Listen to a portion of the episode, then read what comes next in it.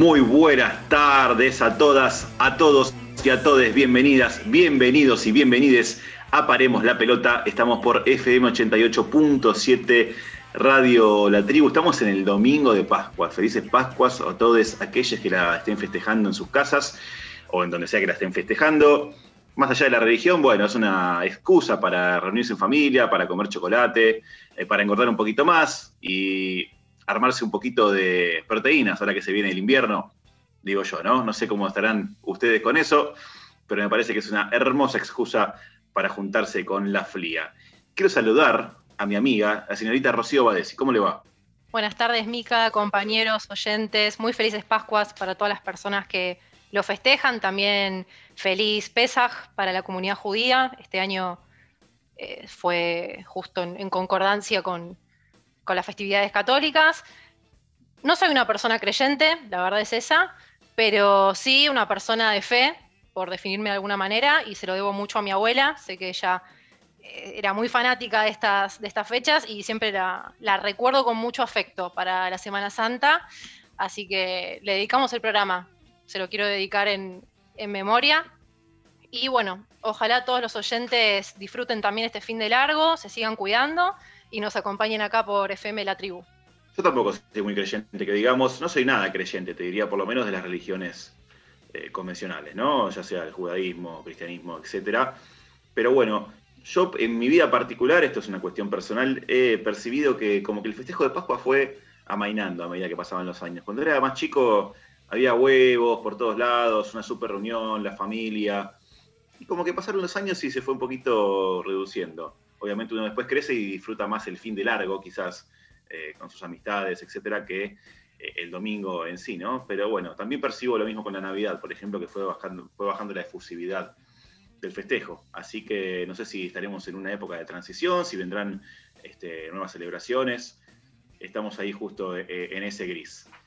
Quiero saludar a mi amigo, el señor Leandro Pérez. ¿Cómo le va?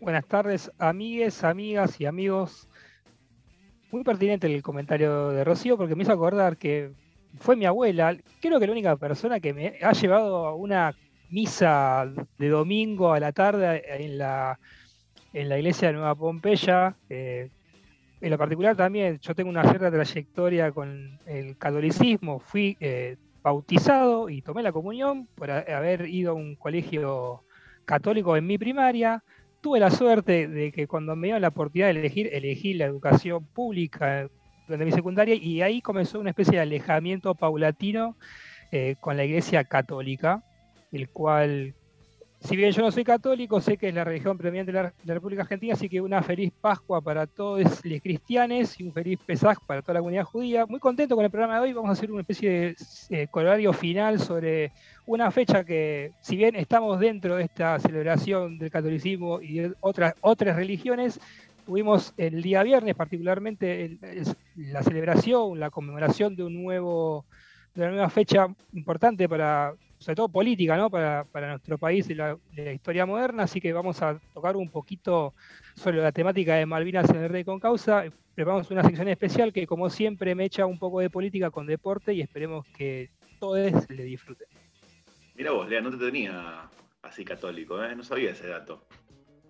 Más que nada el de la comunión, porque el bautismo, bueno, la gran mayoría creo que no, no pudo escapar. Yo por suerte, va, por suerte, qué sé yo, tampoco quiero sonar tan abrupto, pero a mí no me bautizaron. Bueno, mi madre era judía, más de pueblo que de religión, ella no, practicaba la religión en sí, sino que, bueno, se enorgullecía, digamos, de sus raíces eh, judías. Mi, mi bisabuelo era polaco, y bueno, mi padre sí es católico, también se, bautizó, tomó la comunión, pero bueno, han decidido por lo menos no, este, no, no ejercer ese ritual para conmigo. Lo sí, lo que me gusta mucho es que vos después pudiste elegir justamente la educación laica, ¿no? Y bueno, hoy en día uno puede también un poco eh, discutir o, poner un poco en, jaque, ¿no? El dogma católico, en particular nosotros que, bueno, la mayoría que estamos este, inmersos bajo esa religión o, con familiares, mejor dicho, de esa religión. Así que bueno, lo, creo que lo importante y lo destacable es siempre tener la libertad de elegir y la libertad de poder eh, razonar, eh, cuestionar y criticar ¿no? acerca de, de esas estructuras que en definitiva también son sociales, aparte de religiosas. Ahora me tocaría saludar a nuestro amigo, a nuestro gran amigo, el señor Alexis Feiz el picante, pero hoy nos va a faltar su voz lamentablemente porque tiene un problemita de salud. De todas formas, no dudamos que eh, en el próximo programa va a estar de vuelta con nosotros, así que bueno, le mandamos un abrazo gigante y enorme. Allí seguramente nos está escuchando en su casa. Pero por supuesto, esto no quita que no pueda saludar al researchman, al investigador, al señor Ignacio Solano. ¿Cómo le va? ¿Qué tal, compañeros, compañeras? A todos los que escuchan del otro lado, un cálido abrazo, un saludo a la distancia. Esperemos que estén disfrutando este domingo de Pascuas a los que lo festejan. Un feliz Pesach a toda la comunidad judía. Eh, bueno, espero que todos los que escuchan el programa disfruten, lo disfruten, que es un programa bastante cargado. Eh, tenemos importantes secciones, como siempre, y tenemos un particular eh, con causa y algo también destacado que me gustó particularmente la investigación de dinámica del impensado de hoy.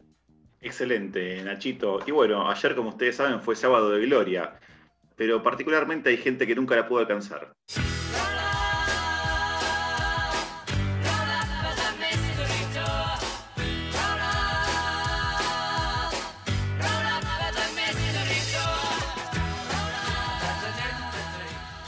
Bueno, Nacho, contanos ¿A quién tenemos en el dinámica de lo impensado del día de la fecha?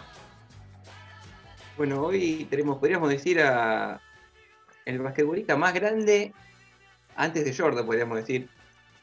Un pionero, un crack de toda la cancha.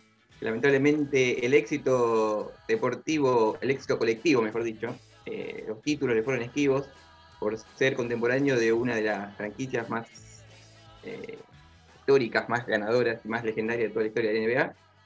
Y como surgió lamentablemente la semana pasada, el señor Elfin Baylor, que es el protagonista de la fecha, falleció, eh, se, se, les ocurrió preparar la sección y también tratar para que ustedes vayan pensando en sus casas, si ustedes compañeros, compañeros, invito a pensar aquellos personajes, aquellos equipos que marcaron una época, pero que lamentablemente el éxito, las coronas, los títulos les fueron esquivos. Así que los invito a pensar mientras yo les cuento un poquito quién fue el Jim Baylor. Es considerado como uno de los mejores jugadores de básquet de su época. Disputó 11 All-Star y fue incluido en el mejor quinteto de la temporada en hasta 10 ocasiones a lo largo de su carrera de 14 años. También fue galardonado con el, premio al novato del año 1959, mismo año en el que recibió la distinción de MVP entre el All-Star Game. Elgin no solo, no saltaba tan alto como Michael Jordan, dijo el ex jugador y compañero Tommy Hankins, pero poseía la mayor variedad de lanzamientos que nadie. Podía tomar el balón, centrarse y lanzar desde todos los ángulos posibles. Podía postear a Bill Russell, podía pasar como Magic Johnson y superar a los mejores bases de la liga. Durante toda su etapa como jugador descendió la camiseta de los Lakers, disputando un total de 846 partidos, donde promedió un promedio de 27 puntos y 13,5 rebotes. Actualmente es el líder histórico de la franquicia en puntos por partido y rebotes totales. Y en puntos es solo superado por Karim Abdul-Jabbar, Jerry West y Kobe Bryant. Sin embargo, el éxito colectivo le fue esquivo al coincidir temporalmente con uno de los equipos más denominantes de todos los tiempos. Hasta ocho finales de la NBA disputó Elgin Baylor, perdiendo siete de ellas ante los Boston Celtics y la última en 1970 ante los New York Knicks. En una cruel ironía del destino, los Lakers alzarían con el anillo en 1972, apenas unos meses después de que el aliero se retirara tras disputar solo nueve partidos por una lesión en la rodilla. Al menos pudo dejar su huella en las finales. Sus 61 puntos contra los Celtics en 1962 suponen a día de hoy el récord de anotación en un partido de eliminatoria final por el título. El impacto que tuvo Elfin Baylor en aquella NBA es equivalente a si hoy en día apareciera un jugador que realizara volcadas desde la línea de tres nos quedaríamos abiertos y pensaríamos que esto no puede estar ocurriendo. El efecto que tuvo en sus contemporáneos fue el mismo. Eh, así resumía Bill Simmons en su obra magna, el, libro del básquet, la influencia que tuvo el nativo de Washington, D.C. En todos, aquellos en todos aquellos que tuvieron la oportunidad de verlo en directo. Un jugador con un dominio absoluto que hizo de su mano derecha una extensión de sus propios ojos. Cuando tan solo los interiores eran capaces de jugar por encima del aro, el jugador de los Lakers marcó el ritmo para, para los aleros del futuro sentando un precedente técnico y físico que se comprobaría en la década inmediatamente posterior a sus mejores años. Esto fue un resumen, porque la verdad la carrera es inagotable, interminable, está llena de récords, estadísticas, pero bueno, tratamos de resumirlo lo mejor que pudimos para tratar de marcar cómo fue una figura, una estrella, a la que lamentablemente el éxito deportivo le fue por ser contemporáneo de los mejores Celtics de la historia. Me encantaría saber qué piensa Alexis de esto, ¿no? Él que es la bandera del bilardismo y del pragmatismo. Yo también me siento un poco identificado, pero me parece que soy un poco más, este, más moderado en ese sentido. De todas formas, la historia es totalmente paradójica porque, digo, perder ocho finales y que tu equipo gane la final justo cuando vos te retirás por lesión, qué sé yo. acá, acá quiero, creo que acá se ve la grieta, ¿no? Dirán, estarán los, aquellos que dirán, bueno, dejó una marca en el básquet, que eso desde ya no se puede negar, y también dirán, este, bueno, pero nunca ganó un campeonato. Llegó a ocho finales y nunca ganó un campeonato. Me hace acordar, por ejemplo, a el Atlético de Madrid, el Cholo Simeone en la Champions League, ¿no? Que llegó a dos finales, estuvo cerca en ambas, no pudo ganar. Obviamente estamos hablando de dos finales, no de ocho. Pero bueno, son cuestiones complicadas. Y acá yendo a Argentina, bueno, el Lole Reutemann en la Fórmula 1, eh, el eterno segundo, también, ¿no? Eh, es lo que se me viene a la cabeza ahora inmediatamente. No sé qué opina mi amigo Leandro Pérez, eh, el especialista en básquet.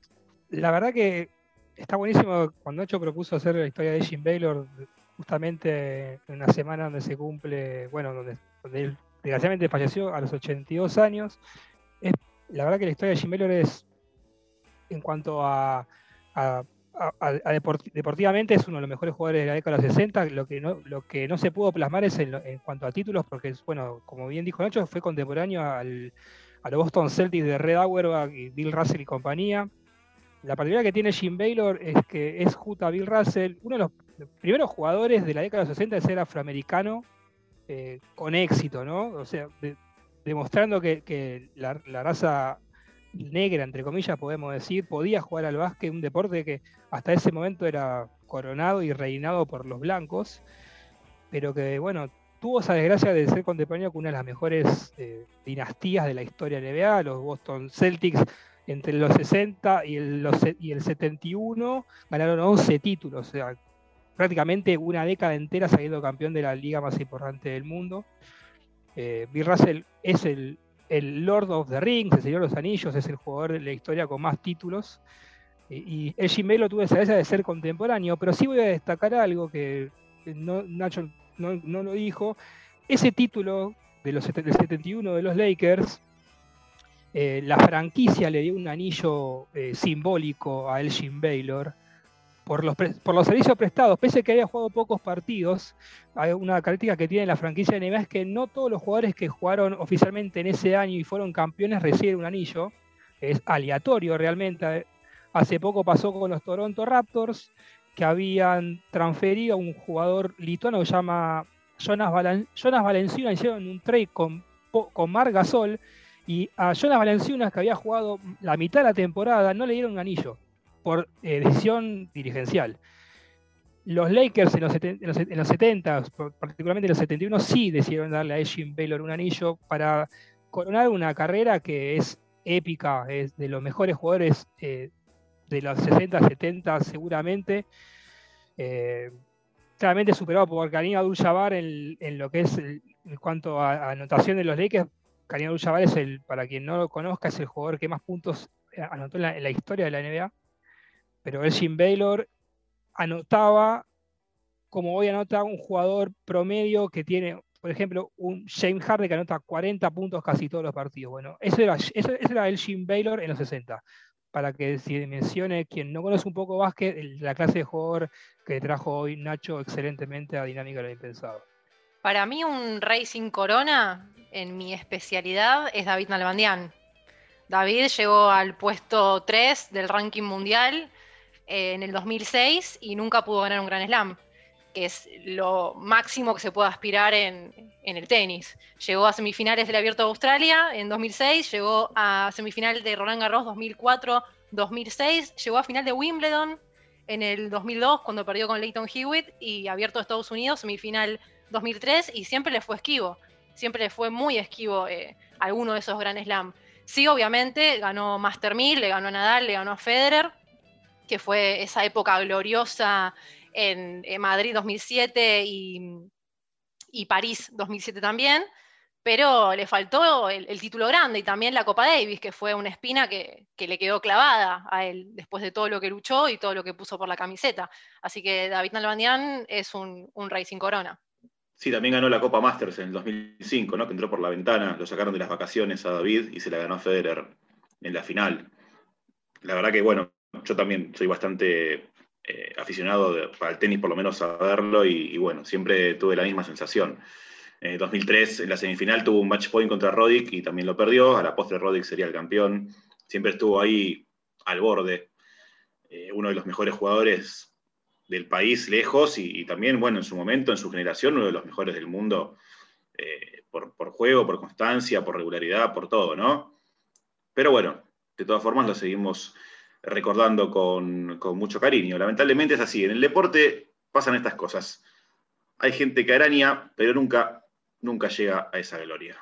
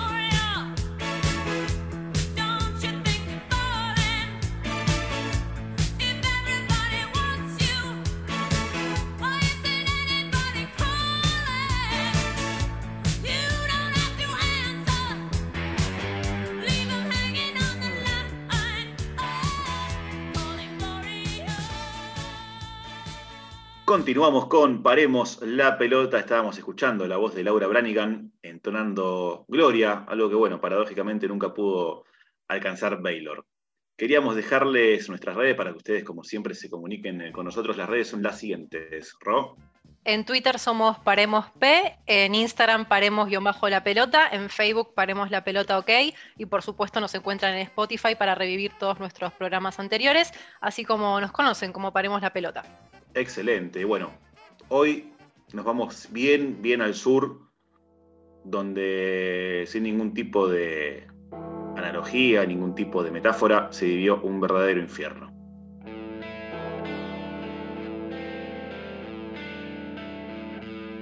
Señoras y señores, bienvenidas, bienvenidos y bienvenides a FM 88.7 Radio La Tribu. Bienvenidas, bienvenidos y bienvenides a Paremos la Pelota. Sean muy bienvenidas, muy bienvenidos y muy bienvenides a Rebeldes con Causa.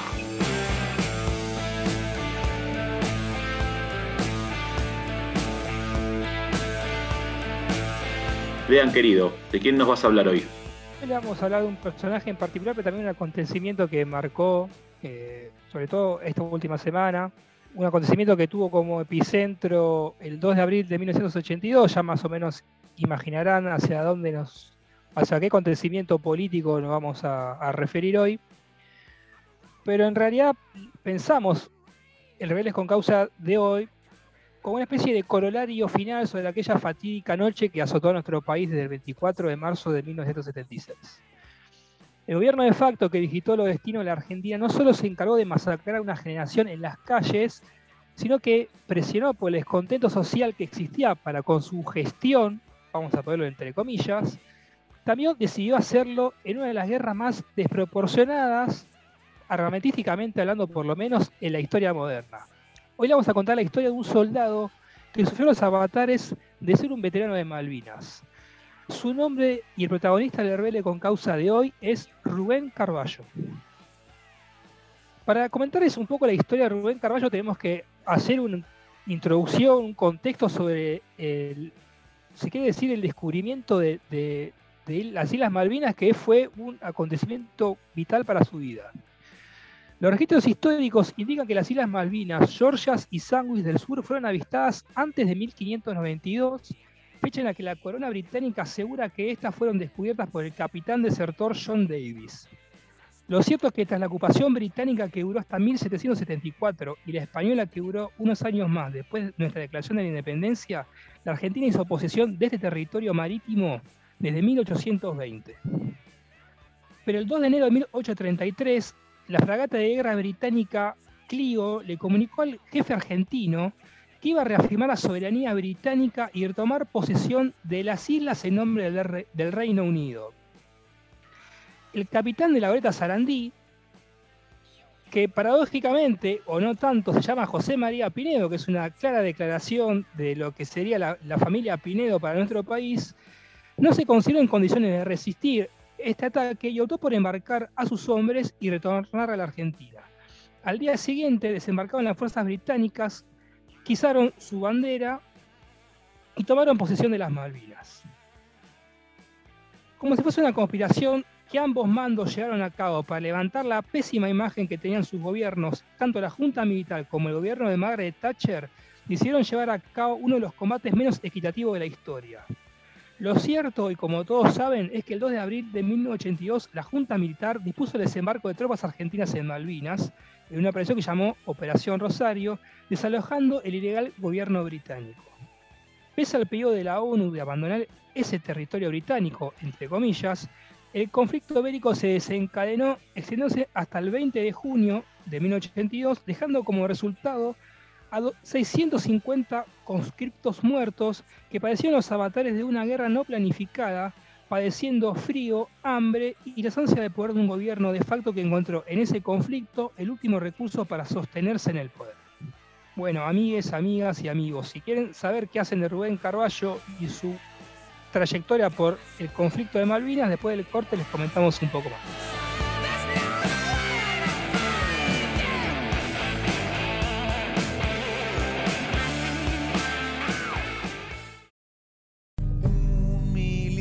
Que toma de más y cree que la guerra es un juego de damas, pero se enfrenta a la dama de hierro y la guerra es el juego que mejor juega el imperio.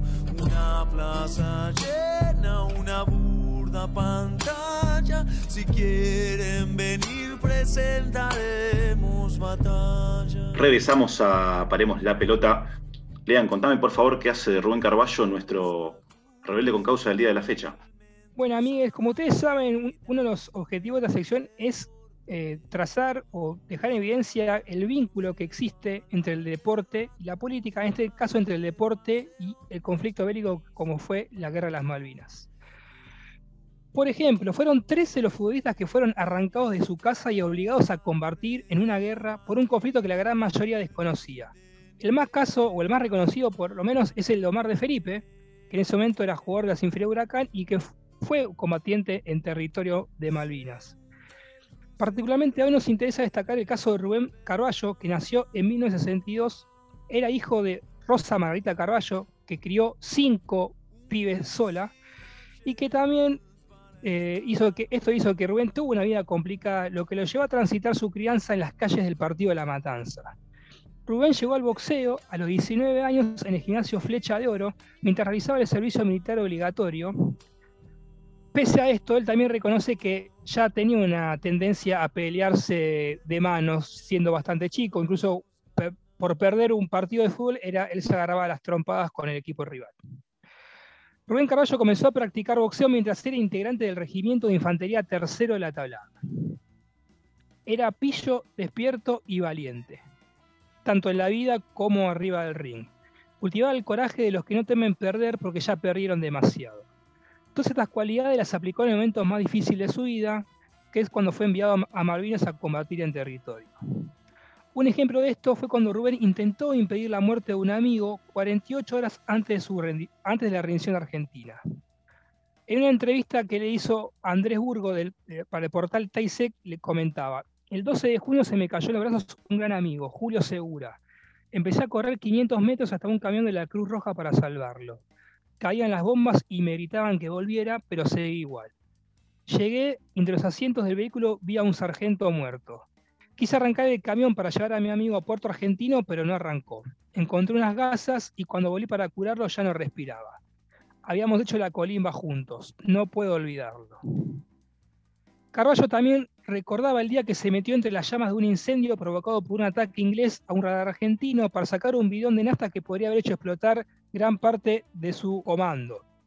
O también recuerda cuando aprovechó su gran estado físico para correr y cazar tres ovejas que sirvieron de alimento para él y sus compañeros. Participar en una guerra implica someterse a una coctelera mental. Como a miles de jóvenes, a Carballo se le complicó el regreso, más allá de haber conseguido trabajo como auxiliar de ambulancias en la municipalidad de La Matanza. El boxeo fue parte de su terapia. Su estilo callejero y agresivo comenzó a llamar la atención del ambiente y en poco tiempo llegó a la Meca, a Luna Park fue parte de una velada en la que 12 boxeadores argentinos se clasificaron a Los Ángeles 84. Sin embargo, en una época en la que el gobierno de Raúl Alfonsín miraba con reserva los Juegos, la Federación de Boxeo solo tenía fondos para pagarle el viaje a tres de esos 12 clasificados. Gracias a la hinchada personal de Carballo, que se ocupó del pasaje, el muchacho de la matanza fueron 83 argentinos la particularidad que tuvo esa delegación que solamente hubo 10 mujeres en Los Ángeles 84 que compitieron en los Juegos Olímpicos. Desgraciadamente su paso olímpico fue corto. Abandonó contra el dominicano Laureano Ramírez, su campeón panamericano en ese momento, por una lesión en la rodilla. En su época amateur había ganado 72 de sus 74 enfrentamientos, pero su paso en el profesionalismo fue con menos éxito. Según las estadísticas de BoxRec, que es puede decir, una especie de Biblia enciclopédica del boxeo. Carballo tuvo nueve peleas en el campo rentado entre el 86 y el 89. Fueron cinco victorias, tres por nocaut, tres derrotas, dos también por la vía rápida y un empate. Pero Rubén no dejó de boxear por su irregularidad, sino porque la desgracia lo tuvo apuntado. Se murió uno de sus hijos. Carballo entró en depresión, se sumergió en las drogas y en el alcohol. Intentó matarse, siendo parte o siendo uno de los 500 intentos de suicidio que muchos combatientes padecieron en su regreso al continente. Hoy en día Rubén tiene 58 años y también puede colgarse más medallas. Por ejemplo, que todas las tardes le enseña boxeos a chicas y a chicos de La Matanza en un gimnasio de la Ferrer sobre la Ruta 3. Bueno, amigues, quería mostrar la historia de Rubén Carballo porque es un veterano de Malvinas que padeció todos los periplos económicos y también eh, psicológicos del conflicto y que, bueno, por suerte pudo resignificar su paso, eh, sus, sus, particulares personales que lo llevaron a, intentar suicidarse en su momento, y hoy en día es a través del deporte que eh, intenta ayudar a su comunidad, eh, a través de un deporte como es el boxeo, que si bien sigue teniendo cierto estigma, quienes lo practican, a quien me incluyo, sabemos que es una de las mejores uno de los mejores deportes para, que una persona pueda salir de la calle y pueda, sobre todo porque ayuda mucho eh, psicológica y mentalmente. Así que bueno, amigos, esa fue la historia de Rubén Carballo y esperemos que les haya gustado. Muy bien, Lean. Este, bueno, yo creo que es un ejemplo más, ¿no? De, de una persona atravesada por, el conflicto, por la tragedia, por la guerra de Malvinas. Eh, como hablamos la semana pasada respecto a la dictadura, de hecho, la guerra de Malvinas es una de las patas más de la dictadura, es quizás eh, el último acto de horror de aquel gobierno de facto. Eh, convengamos que atravesó a toda la sociedad, incluido el deporte, por supuesto, ¿no? Como bien vos decías, hubieron varios deportistas que dejaron de hacer su actividad y que, fueron empujados hacia la guerra. También sabemos que fueron la mayoría jóvenes, muy jóvenes, y Rubén Carballo era uno de ellos. ¿No? Y, si bien se había subido al ring y había practicado eh, el pugilismo, de repente se tuvo que encontrar ahí, este, en el medio de un combate al que nadie nunca le, al que nadie nunca le preguntó si quería ir o no, ¿no? Y que defendía o que representaba intereses que, estaban mucho más allá de las pobres vidas de todos esos jóvenes que, que fueron ahí a, morir de frío, eh, acribillados o incluso vejados por los propios jerarcas este, del ejército argentino. Entonces me parece que es un, es un buen continuum y, está buenísimo también recordar hoy eh, el aniversario del comienzo del conflicto bélico, porque como decía antes, no deja de estar conectado con, con el horror, con el terror instaurado por la dictadura, ¿verdad? Y si bien acá en Paremos la Pelota siempre eh, nos gusta destacar o subrayar historias desde el deporte, también ponemos énfasis en que digamos, los eventos sociales o, los, grandes conflictos de la historia, en este caso de nuestra historia como la guerra de Malvinas, no dejan de atravesar a la sociedad toda. Eh, después Carballo, obviamente, se le sumó una tragedia personal terrible, la peor tragedia que puede vivir quizás un ser humano, que es perder un hijo, pero ni hablemos de, las secuelas que le habrá dejado, ¿no? Haber estado en, combate, haber visto morir a, compañeros, amigos, y la capacidad de resiliencia del ser humano y su capacidad de resiliencia en particular. Resiliencia es una palabra que últimamente está muy manipulada, pero que bueno, hay que rescatar su esencia, ¿no? Esa, esa cuestión de, levantarse después de, de estar muy mal, de haber atravesado obstáculos terribles en la vida, su capacidad de resiliencia, digo, hizo que hoy en día pueda transmitir un poco ese conocimiento que él tenía, ¿no? Eh, cuando, cuando practicaba su deporte predilecto. Así que me parece hermosa la conexión, en este caso, entre, entre, entre el boxeo y, la guerra de Malvinas. Obviamente hermosa en sentido de para rememorar, ¿no? Lo que le pasó no tuvo nada de hermoso, ni mucho menos. Eh, yo creo que hay que, hay que voy a ser un poco redundante respecto al programa pasado, hay que siempre tener memoria, ¿no? Y en este caso la memoria también es, es destacar este tipo de, hechos y este tipo de personalidades. Me tomo el atrevimiento de agregar una situación personal, porque creo que este segmento lo, lo amerita. En mi trabajo, ahora estoy actualmente 100% remoto haciéndolo, pero cuando estaba en la oficina, el señor que se ocupa de lo que es mantenimiento, infraestructura, es un, veterano de, Malvinas y en una oportunidad pudimos profundizar sobre el tema y, charlarlo. Muy emotivo el, momento y, que alguien que haya estado en ese lugar abra su corazón, cuente sus experiencias, creo que es fuertísimo. Y me sentí con la obligación un poco en nombre de, de, todos los que más o menos siguen mi lineamiento político, por decirlo de alguna manera, de agradecerle, porque son personas que no son totalmente reconocidas y como pueblo les debemos mucho, mucho respeto. Y tuve ahí la chance de decirle lo que pensaba, de en nombre de todos poder eh, poner un poco en palabras ciertos sentimientos que a veces los pensamos en estas fechas y reflexionamos cada uno en nuestras casas y, estuvo bueno poder decírselo en la cara y fue súper emocionante, terminamos los dos con los ojos llorosos y teníamos que seguir después el, el, día laboral, pero creo que si alguna vez tienen la oportunidad de encontrarse con algún veterano, háganle llegar esos, esos sentimientos, esos afectos, esas palabras, porque realmente la cara se les ilumina, es un agradecimiento también de su lado, de saber que, que no fue en vano todo lo que pusieron ahí en, en, el campo de batalla. Así que Héctor, si estás escuchando el programa, un abrazo enorme, hace un montón que no lo veo, pero siempre lo llevo en mi corazón porque aparte muy buen compañero. Y por otro lado también aprovecho el espacio para mandarle mis saludos y mis respetos al marido de mi psicóloga Andrés, que también es un veterano de Malvinas y son oyentes de, del programa. Así que muchas gracias por, por todo y, perdón por tan, tan poco reconocimiento. Bueno, aprovechando lo que dijo Ross, que también, eh, también sí, afortunadamente he tenido compañeros en mi, mi anterior oficina que han sido veteranos de Malvinas.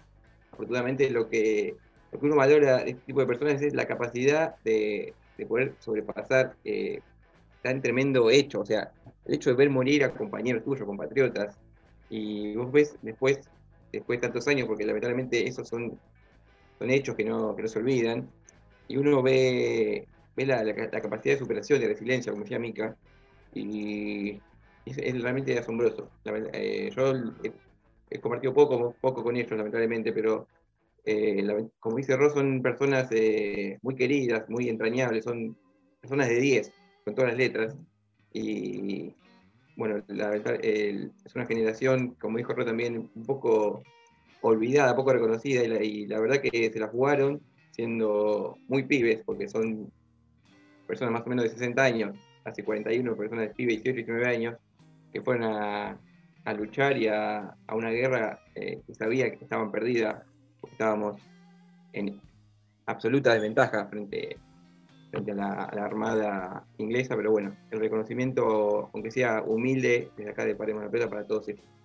Quiero sumar a esto que, que dice Nacho, al, tema, sobre todo a la cuestión del reconocimiento. Hay una especie de escisión entre, entre soldados conscriptos que estuvieron en Malvinas y los que quedaron en territorio. Hay, hay, una, hay una gran cantidad de soldados que estuvieron en, en continente, en la Patagonia Argentina, que están luchando por obtener una pensión como veteranos y que, bueno, es una eterna deuda del Estado argentino que no, que no reciben, así que esperemos que todos los soldados que, que fueron eh, participantes de la guerra de Malvinas, ya sea en el mismo continentorio, el mismo territorio eh, marítimo como en continente, puedan eh, acceder a un derecho clave para, sobre todo en una economía tan vapuleada como la Argentina, que pueda recibir una pensión por lo que son como veteranos de Malvinas. Sinceramente me sumo a, todos sus mensajes. Desde aquí, desde Paremos la Pelota, le mandamos un abrazo enorme y, y nuestro máximo reconocimiento. Más que nada a aquellos jóvenes que fueron empujados, porque yo también quiero hacer una salvedad. Hay, lo voy a decir en forma criolla, hay mucho facho por ahí utilizando a la guerra de Malvinas de excusa para, eh, para sacar a relucir su nacionalismo. ¿no? Gente, hay gente que ha ido de forma voluntaria a la guerra de Malvinas. No cuestiono eso, sí cuestiono que después vengan a querer imponer eh, la ideología conservadora del ejército bajo eh, el argumento de Malvinas. ¿no? Eh, y obviamente no hablo, como vuelvo a repetir y aclaro nuevamente, no hablo de los jóvenes que fueron contra su voluntad, sino de, bueno, ni hablar del personal jerárquico que ha cometido violaciones, agresiones, un sinfín de, de, cosas monstruosas contra los, los, jóvenes soldados, pero también hay otros que no eran jerárquicos y fueron voluntariamente y hoy en día defienden una causa eh, que va más allá de la cuestión de la guerra de Malvinas en sí. ¿no? Es como que todo ese, toda esa, esa pasión, ese, ese, fulgor nazi que tienen adentro, lo sacan a relucir por esta vía, ¿no? Que es muy fácil también.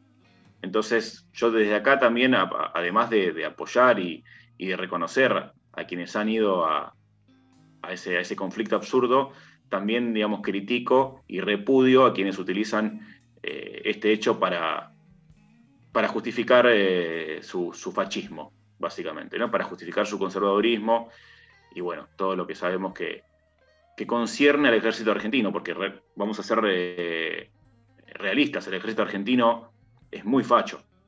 Siempre lo fue y lo sigue siendo. Hay sectores específicos que son más fachos todavía, como la Marina. Por eso en Mar del Plata hay tantos casos de, neonazis, de, ¿no? de, discriminación y, de, agresión hacia disidencias sexuales y demás.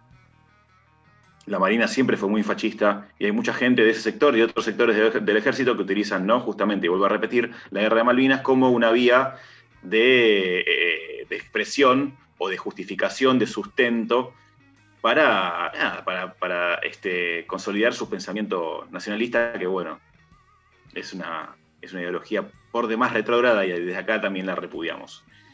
Eh, y bueno, por supuesto también repudiamos todo lo que fue el conflicto en sí, ¿no? Miles de adolescentes peleando con zapatillas, muriendo congelados de hipotermia, traicionados por sus propios jefes, mientras Galtier y Thatcher estaban tranquilos comiendo sus banquetes.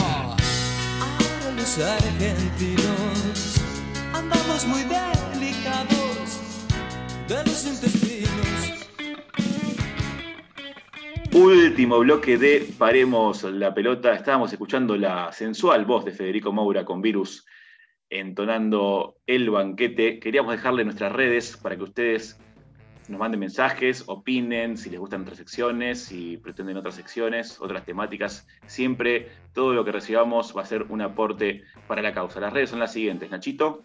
Como Paremos fue en Twitter, Paremos que bajo la pelota en Instagram, Paremos la pelota que hay en Facebook y también pueden escuchar nuestros programas anteriores en Spotify. Estamos con nuestro podcast que tiene el mismo nombre del programa, Paremos la, la pelota.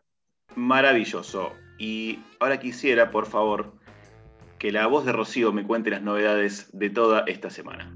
Muchas novedades para este domingo 4 de abril. Arranco con beach volley, otra medalla de plata en el circuito sudamericano.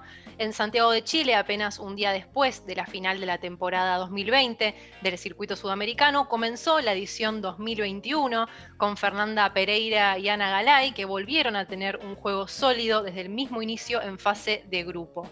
Como parte del grupo C, las argentinas, que se quedaron con la medalla de plata en la definición del lunes pasado, comenzaron con victoria ante Elia Fortunati y Catalina Simón de Uruguay por 2 a 0, 21 a 17 y 21 a 18. Y cerraron la jornada también con festejo en el tiebreak sobre las ecuatorianas Ariana Vilela y Carelis Simisterra.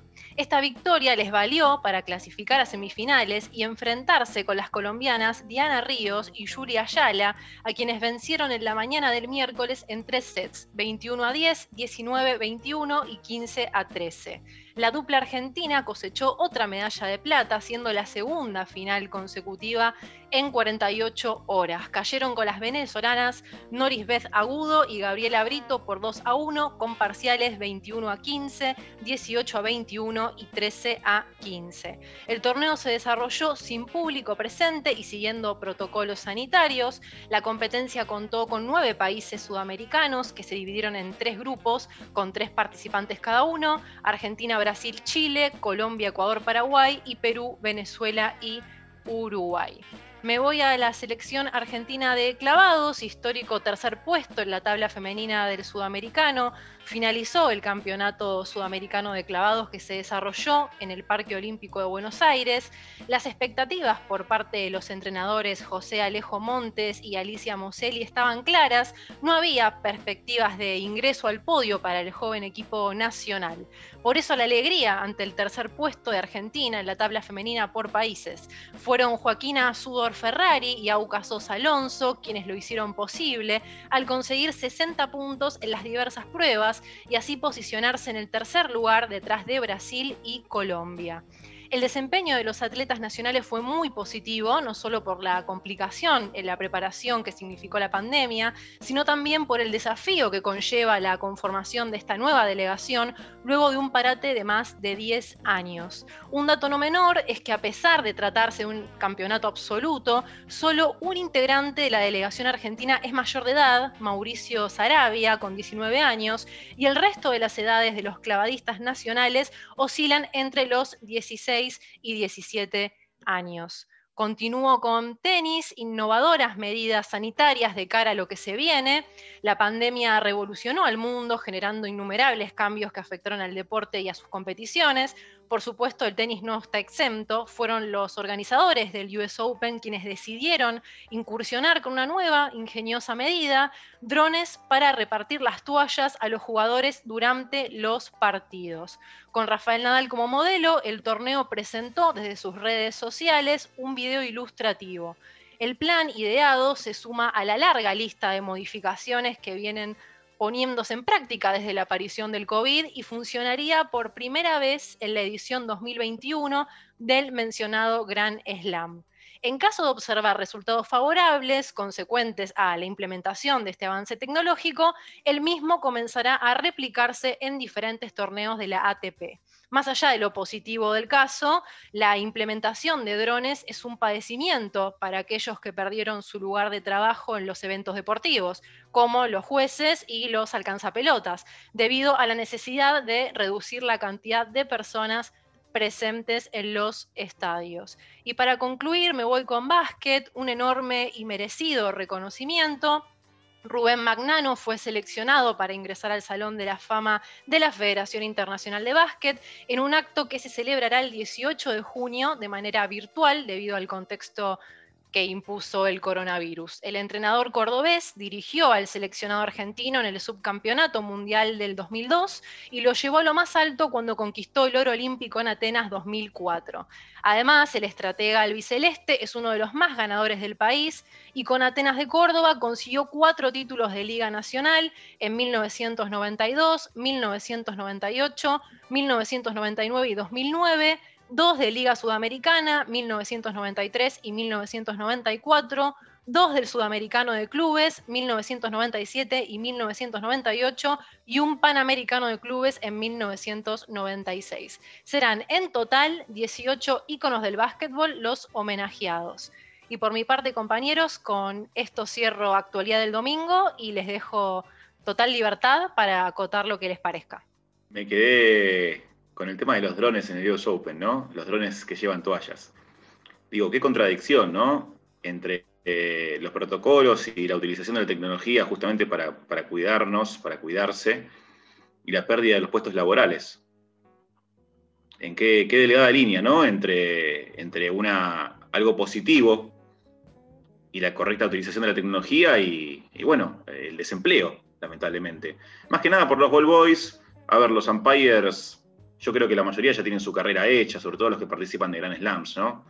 Eh, se me viene a la cabeza Bernardes, que quizás es el más conocido, es como el, para los futboleros, como el Pierluigi Colina en su momento del árbitro del arbitraje a nivel mundial. Bueno, ese es Javier Bernardes, creo que se llama, si mal no recuerdo. Javier es el nombre, ¿no, Ro? Carlos. Carlos, perfecto, por eso, no recordaba. Entonces es Carlos Bernardes el nombre. Eh, bueno, como él, hay varios umpires que ya tienen su carrera hecha, los ball boys ya quizás es otra cosa, ¿no? Más que nada también por la experiencia, porque son niños, niñes, mejor dicho. Y yo creo que debe, ser algo muy, una experiencia muy hermosa estar en un gran slam con, tus ídolos, porque los Ball Boys, no me dejes mentir, el 100% son eh, chiques que juegan al tenis, ¿no? Sí, por lo general son chicos, chicas que son de ese club y que tienen la oportunidad de acercarse a sus ídolos en un torneo de semejante magnitud.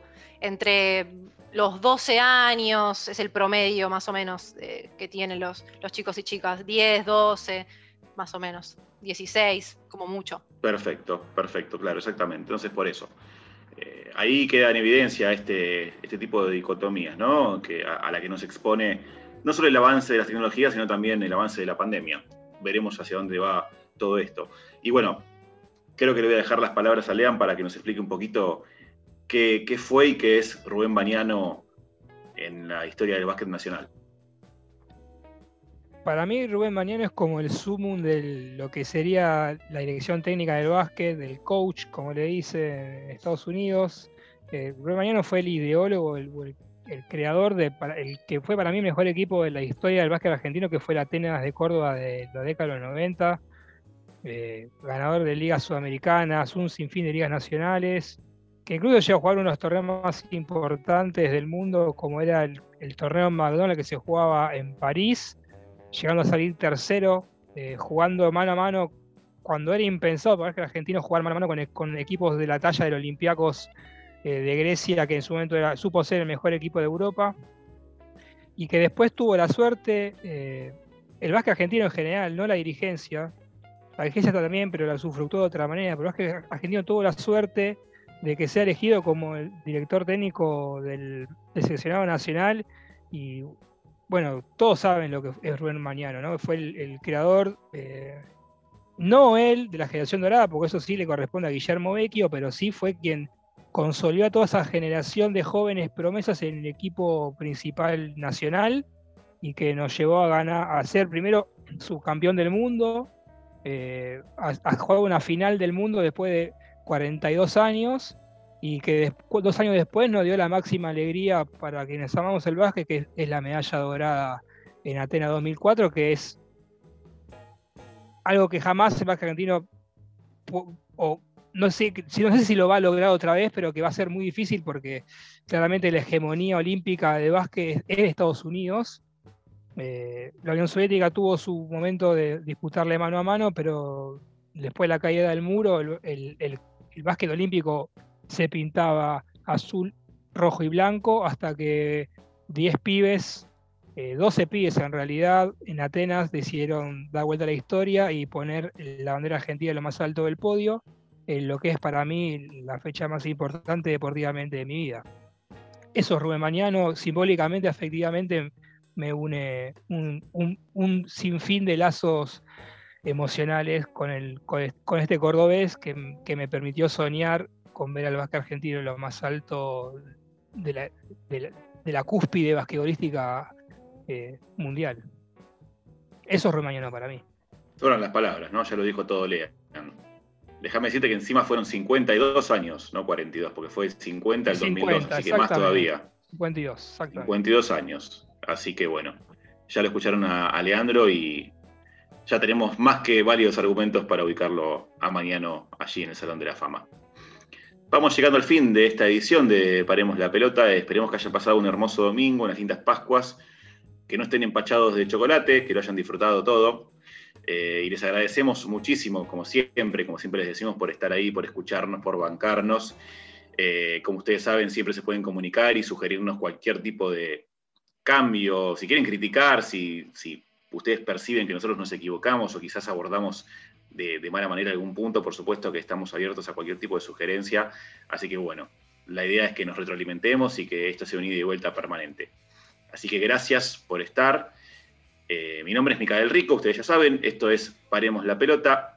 La pelota a veces hay que pararla, hay que pararla, pero gracias a la vida siempre, siempre sigue rodando. Muy buenas tardes.